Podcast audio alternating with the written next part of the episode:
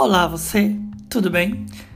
Eu sou Ronaldo Santos e esse é o podcast Fala Ronaldo.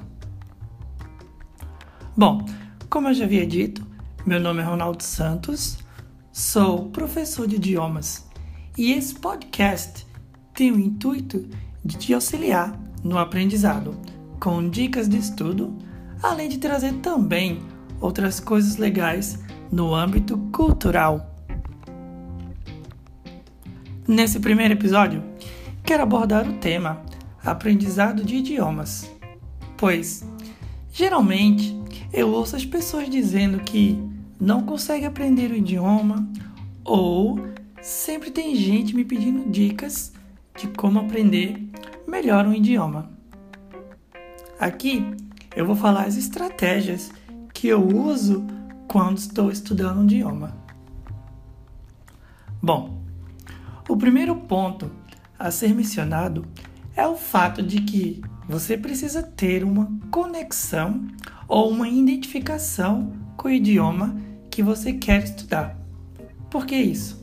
Isso facilita o processo, pois quando se tem em mente o objetivo a se aprender uma determinada língua, no, durante os momentos difíceis em que você pode pensar em desistir, esse será o fator chave para você continuar, para você persistir.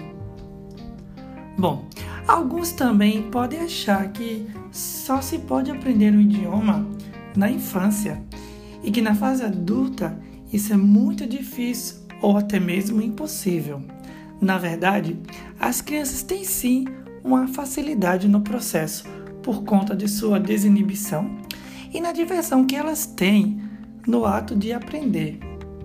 Porém, para alguns adultos, o medo de errar e a timidez torna esse processo um pouco mais complicado. Porém, todo ser humano é capaz de aprender algo novo. Basta ter determinação e disciplina para isso. E disciplina, aliás, é algo muito importante.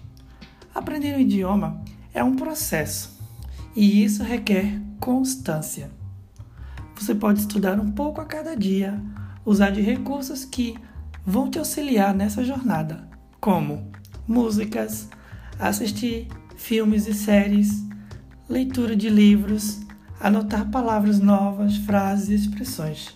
Ou seja, quanto maior a exposição ao idioma, maior será a absorção do conteúdo pelo seu cérebro. Se faz necessário também algo importante. Você precisa descobrir que tipo de aluno você é. Você pode ser aquele aluno visual, um aluno que precisa de estímulos visuais para ativar o seu canal perceptivo. Ou você pode ser um aluno sinestésico, aquele que aprende através de movimentos.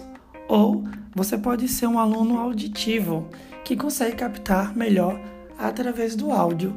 Também você pode ser uma mescla desses três tipos de alunos.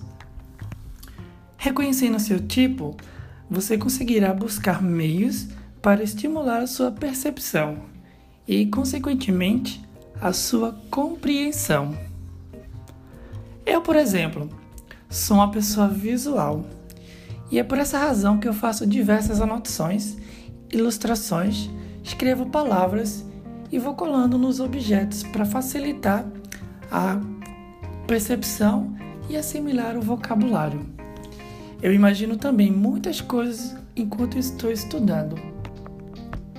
Outra coisa que vale a pena destacar é o fato de você respeitar o seu ritmo. Sim, nunca queira se comparar com os outros. E acima de tudo, você precisa reconhecer as suas conquistas.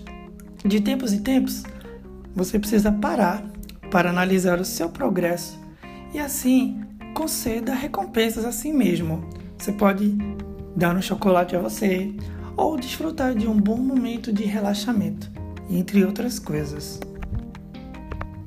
Agora trago outras coisas que eu costumo fazer no processo de aprendizagem. Como eu já havia mencionado, eu costumo ter um caderno onde eu vou anotando as expressões e as palavras que encontro no dia a dia. E isso eu faço no intuito de incorporá-las no meu vocabulário. Eu também costumo conversar comigo mesmo em voz alta. Desse modo, eu consigo perceber o volume de vocabulário e também isso me ajuda a visualizar aquilo que eu posso e preciso melhorar, além de me permitir ouvir a minha própria voz emitindo sons em outro idioma, fazendo com que me acostume com essa sonoridade nova. Outra coisa que parece simples, mas que em mim surtiu um grande efeito, é o fato de que, mentalmente, eu faço traduções das conversas das pessoas que estão ao meu redor. Fazendo isso, eu vou estimulando meu cérebro a puxar o conteúdo que eu já aprendi. Isso também me faz ir em busca daquilo que eu ainda não sei. Sei que há diversos outros meios de se aprender ou potencializar o seu aprendizado. Aqui foram apenas algumas estratégias que eu uso. Agora, eu queria ouvir de vocês. O que você achou desse episódio? Qual é o seu comentário? Qual é a sua dica? Estou ansioso para saber o que você acha. Escreva um e-mail para mim no meu e-mail Ronaldo Green. Green, verde em inglês se escreve G R E E N. Então é ronaldogreen@gmail.com.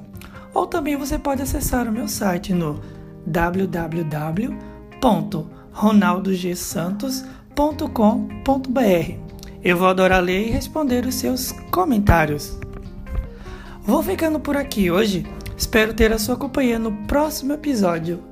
Hasta la vista!